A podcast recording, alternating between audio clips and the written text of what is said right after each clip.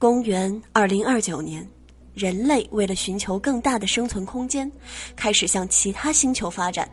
航天员里欧独自驾驶着飞船探索宇宙，不幸遭遇了宇宙风暴，与太空站失去了联系。飞船最终坠毁在了未知星球的沼泽中。醒来的时候，里欧发现自己被无数的猩猩包围，束手就擒的他被当作囚犯带往丛林深处的部落。当他发现牢房里挤满了人类的时候，李欧才惊醒，这，原来是个由猩猩统治的星球，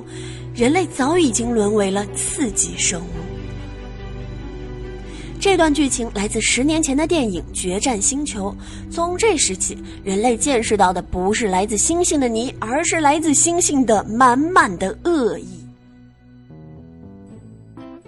后来的星球崛起同样说明了猩猩们已经不再满足于统治动物世界，他们的邪恶势力已经开始将魔爪伸向了人类社会。为了让人类放松警惕，早已经智力超群的猩猩基地组织让最低等的成员假装弱智混入了动物园中等的成员韬光养晦 cosplay 成了人类研究的样本，最高等的成员直接混入了人类社会，并且创造了一系列以猩猩为形象的人物，例如《灌篮高手》里的大猩猩赤木刚宪，《猛兽侠》里的猩猩队长，《龙珠》里月夜之夜的孙悟空，被猩猩抚养成人的人猿泰山。爬上帝国大厦楼顶只是为了爱人打飞机的金刚，还有 NBA 的球星勒布朗詹姆斯，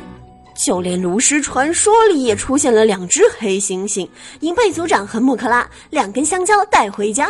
哎哎，你等等，好像有什么奇怪的东西混了进去。前段时间，为了揭穿猩猩基地组织这个秘密策划了数百年的阴谋大计。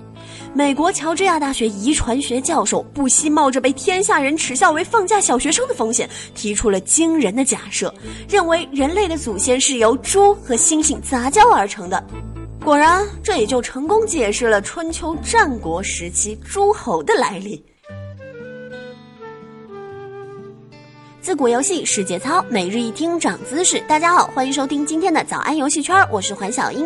关于人类和猩猩的研究还有很多。根据基因的对比数据显示，两者相似程度达到了百分之九十八点七七，可以算是有亲属关系。正所谓树大分叉，子大分家。六百万年前是一家，人类和猩猩到底是如何瓜分遗产、分家独立的？至今呢，还众说纷纭。反正我是不愿意承认这货是我家的远房亲戚，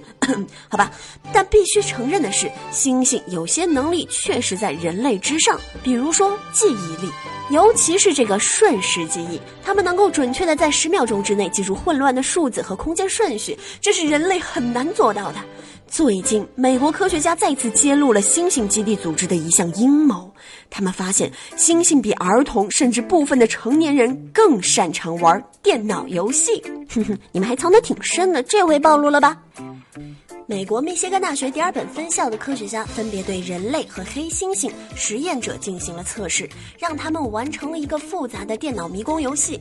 参与者被按照性别平均分组，包括十二名三至十二岁的小朋友、四名成年人，还有来自乔治亚州立大学语言研究中心的四只成年黑猩猩。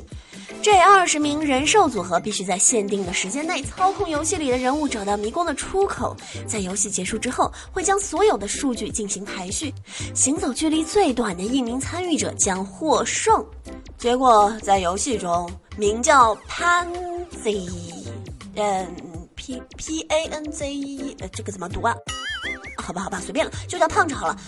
这个叫胖纸的黑猩猩呢，在电脑上找到了最短的迷宫路径，比所有的儿童甚至部分成年人参与者的成绩都更出色。这也成功的反映了黑猩猩在游戏认知方面，相对于其他物种有着绝对先天的优势，甚至比人类更优秀。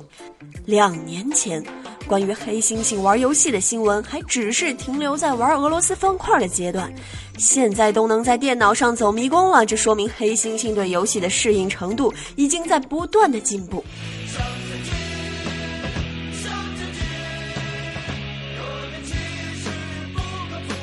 按照小樱我不负责任的推测，接下来黑猩猩会接触到卡牌游戏，然后是竞技游戏，最后是 MMORPG。到那个时候，猩猩完全可以抢占代练的市场，将升级的繁琐工作交由猩猩完成。尤其现在各种游戏都形成了代练风潮，价格高至几百甚至一千，不仅破坏了游戏平衡，还容易滋生交易骗局。一会儿装备被偷，一会儿账号又被盗，得不偿失。要是交给星星，那可就省事儿多了，不讨价不还价，代练速度居高不下，面对面交易童叟无欺，升一级给一串香蕉，不受苦来不受累，简单便宜又实惠。哼哼，我也不负责任的推测，猩猩企图推翻人类统治，打响占领地球革命的原始资本积累，最初呢将以帮人类代练游戏的方式赚取，还真是隐藏的深呐。好了，今天的早安游戏圈就为大家播报到这里吧。生命不息，八卦不止，明天我们再准时相约喽，拜拜。